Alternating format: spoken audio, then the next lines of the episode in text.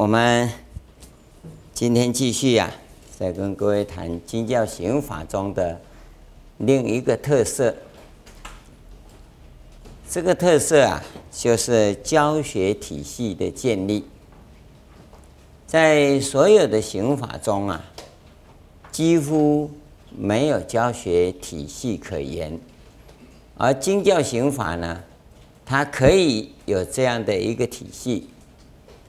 教学体系啊，是我们现代教育普及跟发达以后啊所用的术语。那么主要啊是用在啊大脑思维的教育制度上面，但是经教刑法的教学体系啊，它不是大脑思维的知识性教育，而是生命性教育的这个特质啊，我们照样啊是可以运用的。这一点呢，我们可要跟各位说一个真正的缘由。大家知道修行这件事情啊，是一种生命的内在体验。一个民族啊，要想能够永续的在这个世间存在下来呀，它有一个不可思议的基本关键呢，就是这种民族啊，它要有人。能够去追求内在生命的体验。假如这个民族没有那种追求内在生命体验的这种机制啊，那个民族很快就会消灭。不为什么？就是因为啊，它没有那种生命生存的条件。现在我们跟各位谈这个问题呀、啊，你可能感觉不到，因为这是一个大生命，不是一个小生命。小生命呐、啊，有的吃就可以了，不要天灾地变就可以了。但是大生命不是有人能活下去就好。为什么那些古文明流传到今天？那些民族都不在了，只有啊，中国这个民族跟印度这个民族还存在。为什么？因为只有这两个民族啊，他有去探讨生命内在的这种经验，有这种能力，所以这种民族啊，尽管呢，在政治上，在军事上。可能被打败而投降，但是它不会消失，它会继续存在着，因为这样的民主生命存续的 DNA，用现在的话来讲啊，叫做基因。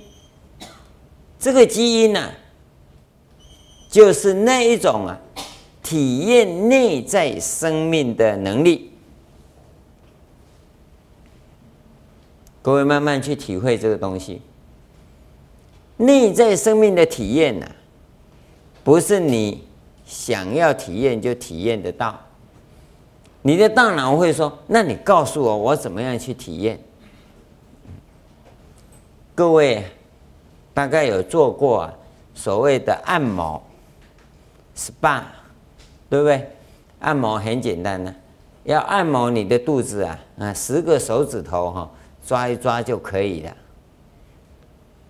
那你会听到很多按摩师告诉你说：“我这个已经接触到你身体很深很深的地方，告诉你，你这个身体再深呢，前后不过一台尺而已呀，十英寸呢就穿透过了。你有什么深度呢？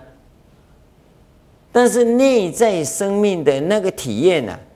那个深度啊，深不可测，不是几寸，不是几尺，那个是真的功夫。要去体验这个内在的经验呢，那只有用生命的方法。用大脑的知识啊，体验不到。佛教跟印度的印度教系统，所有的宗教里头啊，它的指导啊，都是针对这个部分来的。道教、儒家也有这一种指导。那你能不能够透过他的语言模式、思维模式，以及一般的行为模式，而去探测到你那个内在生命的存在？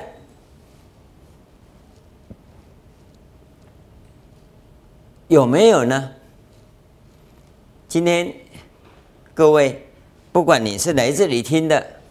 或者你在电视机面前听的，我可以告诉你，我们都是为这个目标而来的。不管你这一个内在生命的体验呢、是把它叫做真理，或者佛力、神力，或者什么万有本体论等等，那个都不管。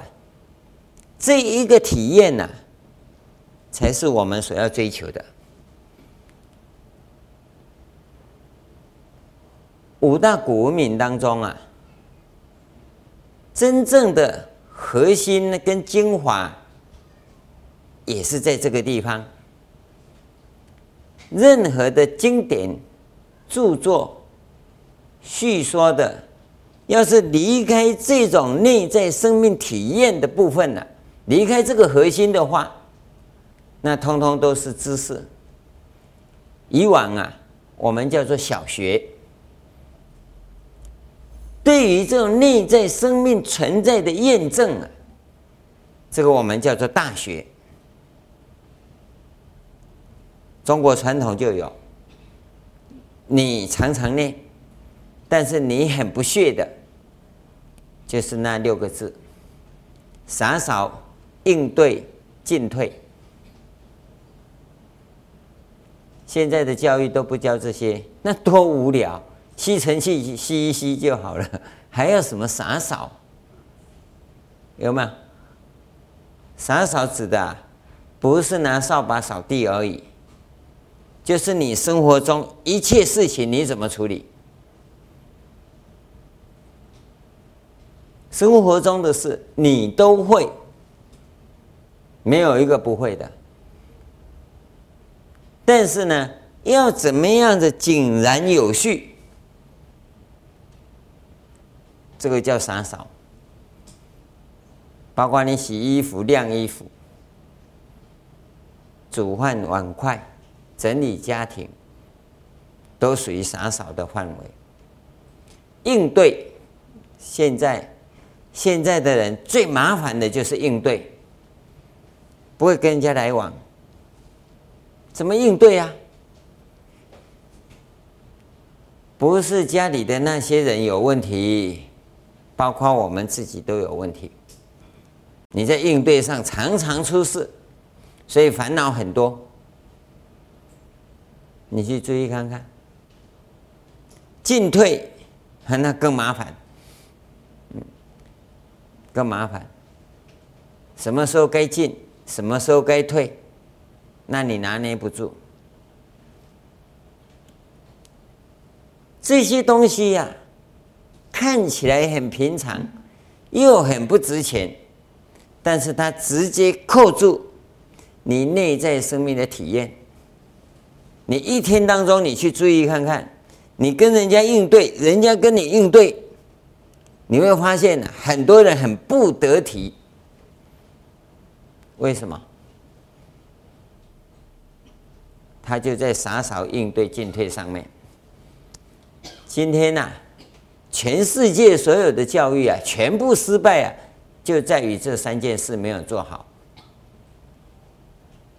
洒扫又不能考试，应对也没有办法考试，他没有办法量化，进退那更麻烦。那么到了今天大家都不会的时候啊，你只会很烦，那个人我很讨厌。为什么讨厌？说不上来，就是讨厌。其实你看看，没有什么，就是应对进退有问题啊。你就仔细想想看，没有别的事啊，就是这一种不起眼的小事，但是它障碍你一切。告诉各位，有人常常问什么叫福报？福报就是洒扫应对进退。这个人，那平庸很平庸，可是呢，人家就喜欢他。为什么？因为他有福报。怎么会有福报？因为他应对得体呀、进退得宜呀、啊。说该来的时候他来了，该走的时候他走了。啊，我们不是啊，该来不来，啊，该走也不走，啊，就在那边咕咕地，那 都看你就讨厌，这不得体吗？啊，你说你什么能干能干什么？能干，哎，要你你不来，啊，啊，现在没你的事啊，你也不走，啊，你这能干有用吗？你自己想想看，我不是数落专家的不对啊，是这种做人应对上面的问题。做人很简单嘛，做人有什么难呢？慢慢把你生出来，你有没有少一个？你鼻子还是直的，眼睛还是横的，又不是说你一定要把鼻子贴在哪里，或眼睛一定要竖起来，没有啊，就在应对进退上面嘛。所以我们一般讲啊，你去注意看看，做人处事啊，是大学问啊。专业知识没什么，我们常常看到专业本身很简单的事啊，真的啊，专业很简单啊，是你要钻进去不简单啊，钻进去根本就没什么了嘛。但是做人这件事情麻烦的，每天瞬息万变，一个电话，哎，某某某人呢，他现在住院了，那你怎么办？你该该不该去看他？你得到一个消息以后，你应该作何反应？是在适当的时间，还是不适当的时间？你出现，你处理，关键就在这里嘛？有没有？这个是真的大学问呐、很遗憾的是，我们完全忽略了。大家一直在叫，从我们小时候就就听了，教育失败、啊。教育失败啊，从来没有人讲哪里失败啊。我们李远哲博士啊，还为了这里搞了一塌糊涂，结果呢，一鼻子灰啊。有没有搞好啊？也搞不好，搞到最后呢，大学学校比学生还多。为什么？弄错了。我们要的是。这些做人处事方面的，但是难，因为他没有一定的标准。可是呢，他又有一定的标准，那你自己要去拿呢？要去拿呢？今天要重新再处理这件事情啊，是一件很棘手的事。我们要进行的生命教育啊，其实就是指这个部分。那大家知道？五大古文明呐、它最了不起的也是指这个部分。今天这种文明呐、我跟各位讲，随着时间的流逝，它自然就消失啊，没有意义啊。你不要以为大楼盖那么多了，我跟你讲，这些大楼哈，不要两百年，通通不见了。两百年它都撑不住啊，撑不住啊。没有什么价值跟意义啊！你的物质文明那么丰富，那照讲应该人类很幸福、很快乐啊。可是并没有啊，没有比以前快乐。可见呐、物质文明呐、大脑知识所创造的这种文明呐、一点价值都没有。真正的价值是在这个地方，为人。处事，那这里面呢，它产生一种状况。我们看到五大古文明，除了印度、除了中国这个两个民族很完整的还保留着以外，巴比伦我们找不到了。没有巴比伦人，埃及人也不是当年的埃及人，希腊罗马罗马人也不是当年的希腊罗马了。它虽然最短，也不过了一千多年而已啊，但是你已经找不到那些人了，因为他们对于内在生命的体验这一块啊，完全忽略了。虽然还有一些极少数的人在进行所谓的灵修，但已经做不到了，因为这两大民族啊，现在所仅存的这两大民族，印度跟中国民族，它有一个最大的特色，就是要教人家去体验。虽然教得很不好，我们知道真正能够验验证内在生命存在的那个部分的人。比起这两大民族的族群来讲啊，比例非常的少。各位要注意啊，能够证得成就解脱的人非常少，比例上非常少。但是啊，这种教育它很普及，包括各位你都在接受这种教育，就像我现在讲给你听一样。虽然你听得一头雾水哦啊，虽然也听得头歪歪的哈，有时候嘴巴还歪一边。不知道听得太累呢，还是不相信呢？我也搞不懂哈。反正我尽量讲啊，你也尽量听。但是你要知道，这个维系的这个叫做生命力，它是维持你生命族群，就这个民族族群生命继续存在的基本动力，它不会被消灭的，不会被消灭，而且它还有一股力量。它会去融合其他的民族，所以这种民族哈，它只会越来越大。在政治上啊，可能一塌糊涂，但是呢，这个民族的力量会越来越大，这个就是不可思议啊！你用大脑没办法想，大脑只能够在政治、在军事上去努力，他没有办法在民主的生命力上去努力。这一点，你现在。全世界第一群，第一群这一群人第一次听到。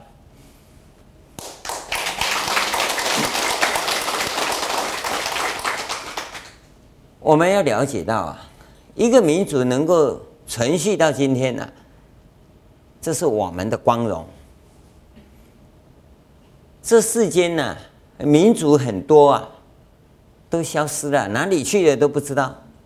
你说他消失了吗？其实他没消失，他还在这个世间，可是面目全非，面目全非啊！因为那民族已经不在了，那个民族的名字呢，已经变成历史了，还能够继续存在的，以他的文化的特质而活着，那个才叫做族群的民主生命呢。而我们今天很庆幸的，我们延续着这两大民族的。民族生命，应该来讲是三大民族，一个是中国文化的民族，一个是印度佛教文化的民族，第三个就是中国佛教文化这个新的民族出现。我们是属于这样的一个民族，这是这个生命它一直持续着，而且这个民族中国佛教文化的这一个族群呢，从来不涉及政治。换句话说，他从诞生以来啊，就一直被人家管，被人家管得很快乐。虽然有几次啊，人家有迫害，所谓破佛、毁法，叫法难呢，但是这个民族是因为法难而越来越兴盛。你你去留意看看。所以我们跟各位讲。生命这个东西啊，是没有办法用大脑去思考的。虽然佛教这样的一个族群从来不掌握政治权力或军事权力，但是这族群非常的强盛，非常的强盛。这个叫族群的生命力。那么这几大民族啊，他们的形成啊，都被大脑所欺骗。而会涉及到所谓政治、军事这种斗争，但是呢，佛教没有，它特别啊是在生命的领域里头，这种体验呢、来的特别的殊胜。那我们跟各位讲，五大古文明呢、啊，它在各种纵横交错的过程当中啊，它是来自于呀、啊。中亚细亚这一块草原，假如各位啊，你打开地图来看的话，它这一块草原呐、很特殊，就是五大古文明呐、交汇的地方。交汇的地方，他们所产生的历史背景啊，都很相近，但是都到中亚细亚这个大草原来交流。现在是叫草原呐、因为是我们跟他取的名字。在两千五百年前的时代里，这里应该是啊森林非常茂盛的地方。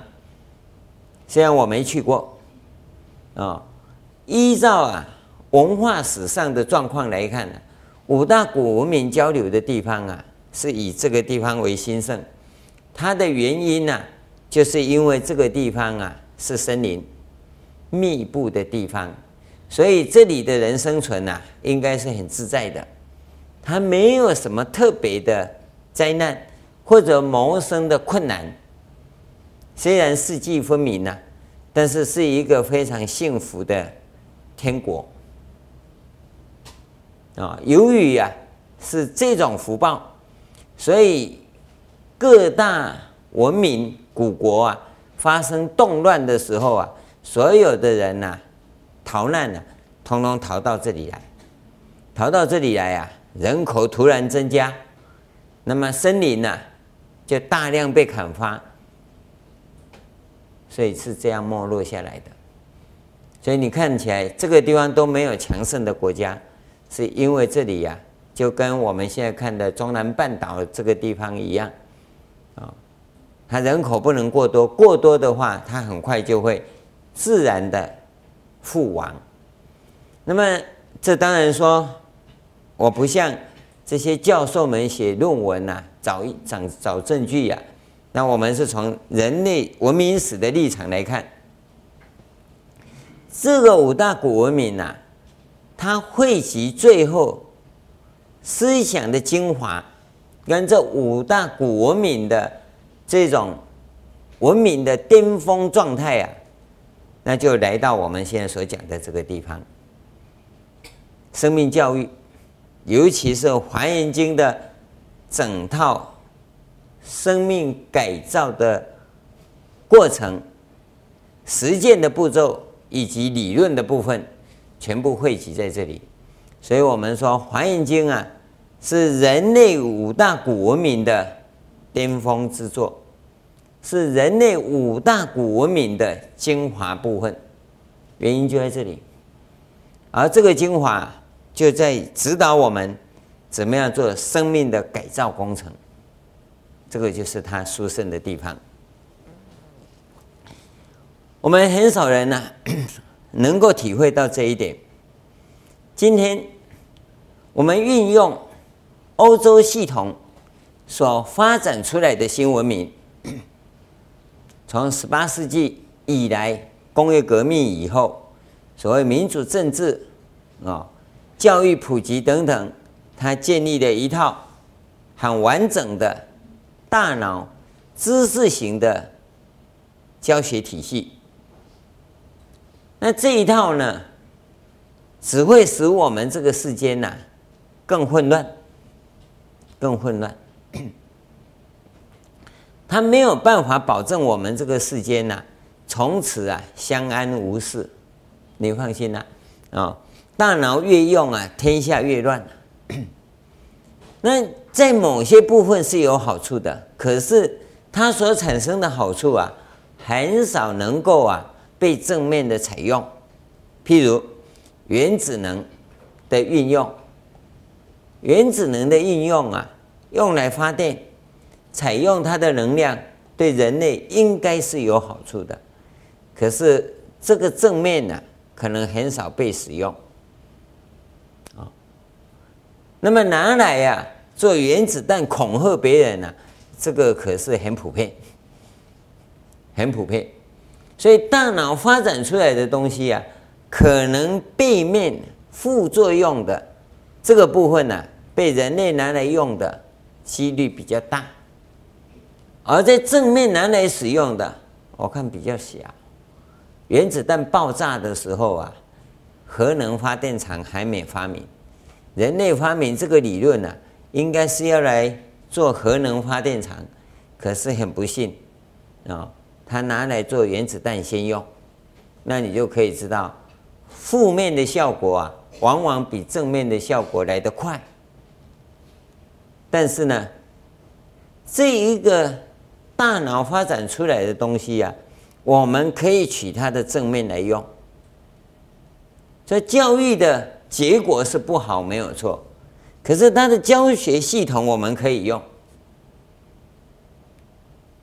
同样的，禅法可以有禅法的教学体系，密法可以有密法的教学体系，净土啊可以有净土的教学体系，戒律啊可以有戒律的教学体系。但是遗憾的就是啊，今天我们还没有开动这个部分。今天我们所用的。还是旧有的方法，灵修、禅修，啊，不管怎么修，全部用旧有的。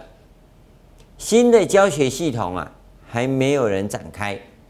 那我们告诉各位，可以展开的原因呢、有两个。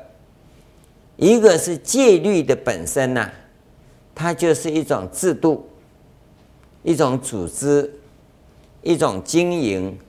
一种管理，那假假如是从组织跟制度上面来看的话，那教学体系是可以建立的。从有效的经营跟管理上面来看的话，那应该可以使生命教育啊趋向于一个能够产生实质效果的这个结论，这是从戒律的。立场来看，第二个呢，就是从经教的立场。经教它是事事无碍。我们只要经过了禅净律密的各一各种训练过程，你是能够无碍啊，那你就能够建立一套教学体系。而且这边我们跟各位提过啊，理论是可以来验证的。为什么要用理论来验证呢？因为你不可能照着理论去修，理论是思维模式，你要修行啊，是要按照教相来修，不是按照教理来修。按照教理来呀、叫做知道了；按照教相来呀、才能叫做做到了。做到啊，那你才能够叫做正道、正德。那么古来呀、祖师大德也有这种分分判。他辨别这个东西，他当然讲的不像我们讲的这么清楚，可是他讲的已经够清楚了。他一个叫解悟，一个叫做证悟。解悟就从教理上来，你有悟；证悟啊，就是从教相上修上来的，叫证悟。有没有？又有叫做心解脱跟身解脱。他告诉我们，身解脱跟心解脱的差别啊，就是一个从教理来，一个从教相来，差别在这里。那我们在进行这个部分的时候，我们是从教相的实践来，那么用教理上啊来验证，说我实践所到达的这个地方。那是不是理论上所标示出来的这个部分？那你能够两方面同时来进行的话，那这个教学体系的建立啊，绝对没问题。那么从经教的行法中来看呢，它比啊戒律上面的状况来看，那会更有效，因为经教行者啊，他本身是。走过一遍，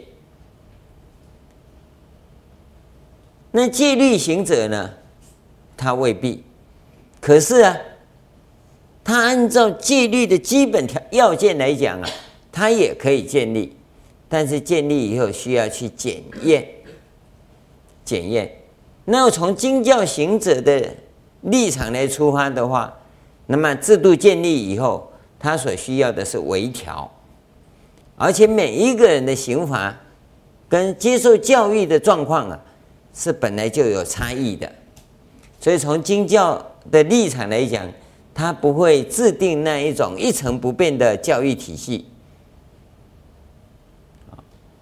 各位要留意到这一点啊，这个是啊。我们讲生命教育的过程里、啊，这种教学体系是可以建立的，可以建立的。那我们现在现代人所受的教育啊，非常的普及啊、层次啊也可以说相当的高。那对我们这个时代的同修来讲啊，这个就是福报，你有很大的福报，你有这么完整的社会教育。那假如我们想想，你把这个这套现有的社会教育制度，把我们学佛的方法、学佛的方法怎么样带进去，然后做一种微调啊，这个制度就会很完美，因为我们不用。知识教育的考试方法，可是呢，我们可以用知识教育的那种鞭策，要求自己呀、每个月每个月进步，每年每年进步。那这个时候啊，拿捏呀，就在个人的分寸上面。假如你能够找到这样的一个模式，行为模式。这教学体系上的行为模式啊，你能掌握到啊？那我告诉各位，你就可以是一个法行人。法行人，假如你没有办法找到，那你只好依教奉行，做个老老实实的信行人。法行人。信行人，我们就不再详细跟各位讲了，过去讲很多了。法行人就自己可以修的，啊，不管你对佛教懂不懂，你只要带着疑情啊，你就可以精进。信行人呐、啊，就不太行了，带疑情是带疑情啊，常常会变枯木禅。这个时候呢，就要有上师的逼迫。嗯，要有善友的加持，加持知道吗？啊，夹起来，拿起来叫做加持。要常常受人家的鞭策，你才有可能前进。而这种鞭策啊，很抱歉，没有办法做合理的推理。你要知道，在生命教育的领域里啊，很难用爱的教育。很难用啊，人性、人道的这种规范。假如真的都要用爱的教育，哦，要用好好鼓励、多多赞美，那我告诉你，这没有办法。你要留意啊，赞美是可以，我讲跟人家赞美可以，但是我要对自己训练的时候，不能用赞美的方法。这一点你就不能适应了，因为你被人家赞美惯了。啊，这个社会讲的都是爱的教育，那这个时候要怎么来呢？我告诉各位啊，每一个哈真正啊有成就的人，除了像清凉国师那种人以外啊，那种哦根本不是人，啊，他根本就菩萨嘛，他他他来到这个世间呢。什么苦难都没有，那否则啊，你想要有所成就的话，你一定哈，一定要大死一番。你不要以为说不经一番寒彻骨啊，怎得梅花扑鼻香哈，这这句话好念呐。那寒彻骨的感觉怎么样？你知道吗？你要下雪天不穿衣服在那边哈冻一个晚上以后再来讲哦，那你才能够叫做一番寒彻骨是什么？你要是动两下抖两下就跑进暖气屋里头哦，那个不叫一番寒彻骨啊。所以古人叫大死一番呢。你有没有经过那一种啊？啊，叫做剥皮。抽筋、搭骨，骨头抽出来，吸骨为笔呀，骨头抽出来当做笔杆写字的。你假如人生没有那种经历哈，那你别想说修行要成就，你只能够修行我知道，不能够说你修行有正道，听懂吗？啊，差一点点而已哈。修行我知道。跟修行我正道，那差很多哈。修行我知道哈，继续生死轮回；修行我正道，那就不生死轮回了啊，那差很多啊。一个轮回，一个不轮回，虽然差一个字而已啊，那是完全不一样的境界。那我们在修行的过程里，或者你人生的过程里，没有经过那一番。啊，扒皮抽骨的经验呢？那你难呐。但，我的意思也不是叫你一定要去试一试看哈，皮剥一层起来煎，啊，还是拿来当当什么润饼搞哈，当春卷皮哈，我没有那个意思啊。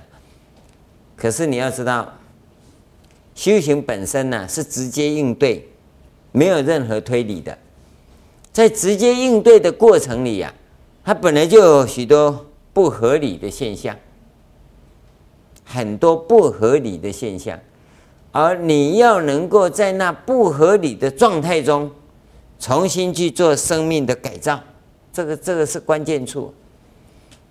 告诉各位，不合理三个字很好念呐，不合理的状况产生的时候，你是待不住的。你的心呢，没有办法安在那个不合理的状况中。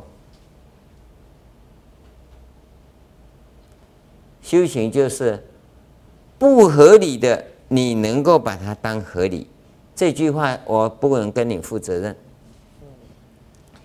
因为很多宗教野心家，他也会、啊，把那纯纯的绵羊当作纯纯的绵羊啊，听懂吗？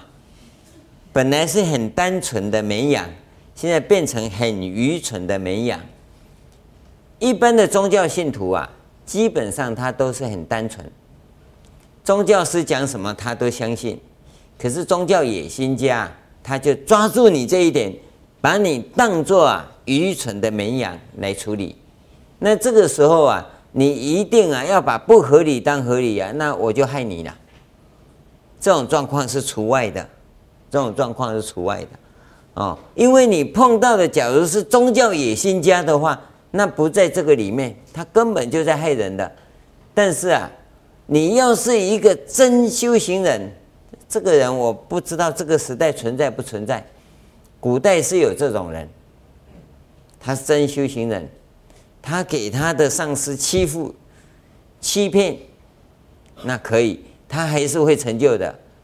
可是你这个时代大概不行，因为你的脑筋哈太会判别，所以我们只是说，在一个适可的范围程度里面，适可的范围程度里面，你要懂得啊，去接受那种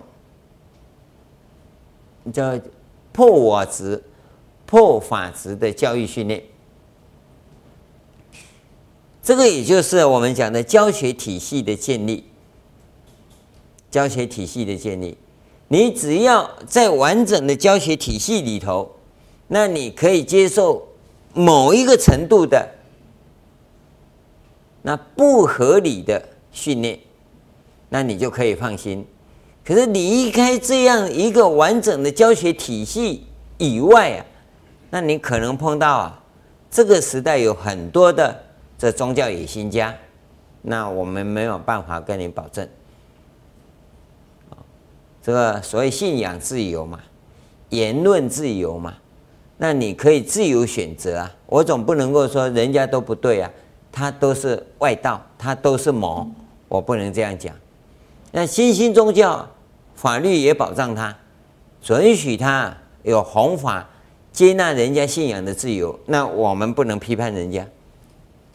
但是当他在虐待信徒的时候，那这个所谓的不合理，已经超出一定的极限范围以外的，那你要如何呢？这个就是关键处啊。我们一般在讲啊，那个不合理是指人性上的一种调教，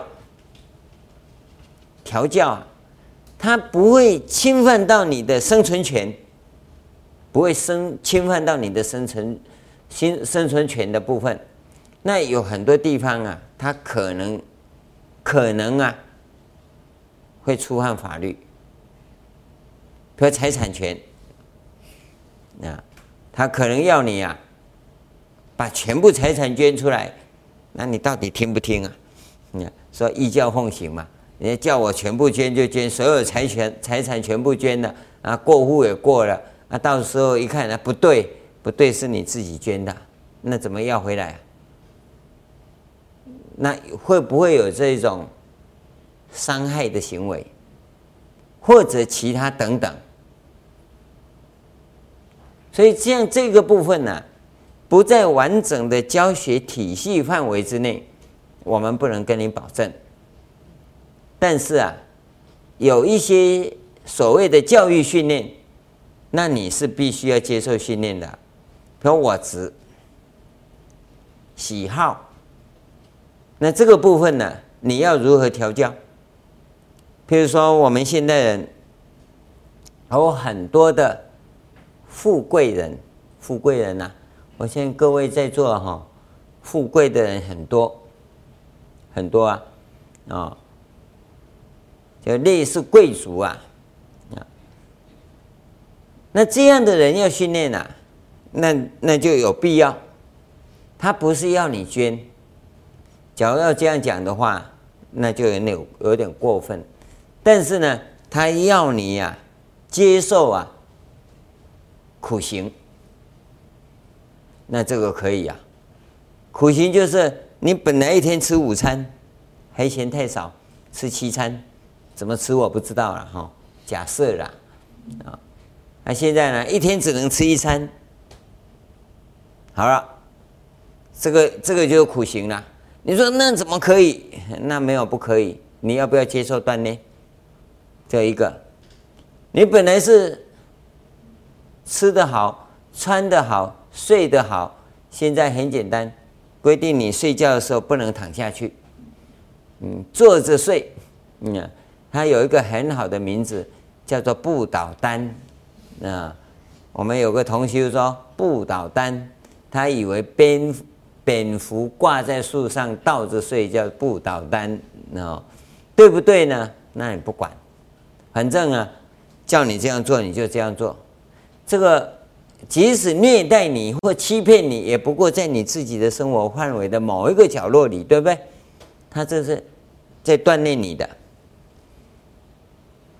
要突破你的生活惯性啊，他可能规定你。规定你啊，不准洗澡。那洗下洗呀，我一天要洗三次哎。现在哈、哦，他说一年都不准洗澡，这句话好像很好听哦。一年都不准洗澡，那就告诉你，从今开始到死都不准洗。啊，那你问说要到什么时候才可以洗？他说你不洗澡到身体会有香味的时候，然后又不准用香水。哦，又不准洗澡，也不准用香水，那就要一直流汗，流到香汗淋漓 才有香味嘛。哦，那那这个叫苦行，苦行合理不合理？这是绝对不合理。但是这个不合理，它有没有侵权呢？它没有侵权，它是你自己愿意接受训练，那你去训练，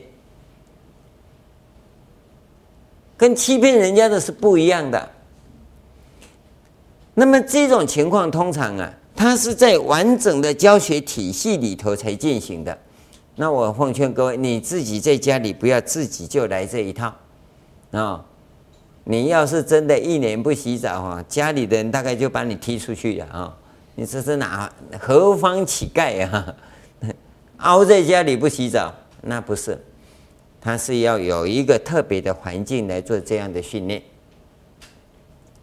所以有这样的教育方式，那就一定要有这样的教学制度。这个教学制度呢，一定有严格的所谓上师，就指导者啊，在指导你。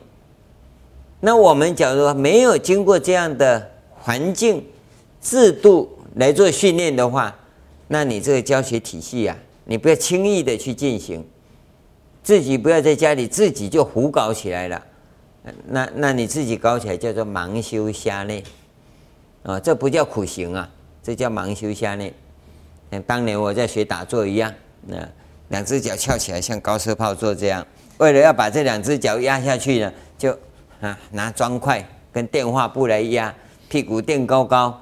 啊，弄到最后，现在两条腿快 快 快快快像傀儡那两条腿一样，那那叫盲修瞎练，你会伤害你自己啊！尤其呀、啊，我们想精进的人呐，啊，都会用特别恐怖的手段来虐待自己啊，那那是不行的，他一定要在某种监督之下来进行。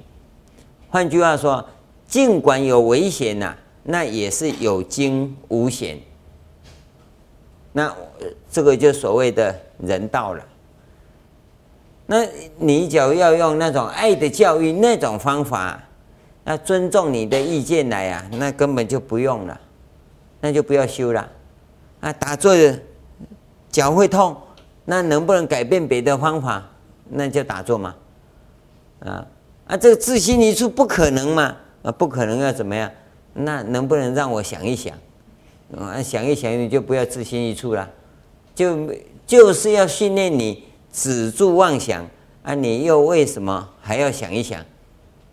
所以这个不能叫做爱的教育，因为在做生命改造的过程里，它本身就有很多是你大脑想象所不能进行的部分。那你要用大脑的爱教育啊，爱的教育来做处理的话，那没有办法进行。这个是我们在这个地方要跟各位谈到的哦，一个非常重要的一个关键处。所以透过啊这种生命教育的系统，来建立一套完整的教学体系，让大众广大的群众啊。来进行生命改造的工程啊，不是不可行，而是这套系统啊，是我们从今以后要共同努力啊来架构的啊。这个也是啊，这二十年来啊，我的一点心得啊，不是不可以系统化，因为我们学禅的人都知道，禅不可说，禅不可说吗？那禅不可说的话，如何教呢？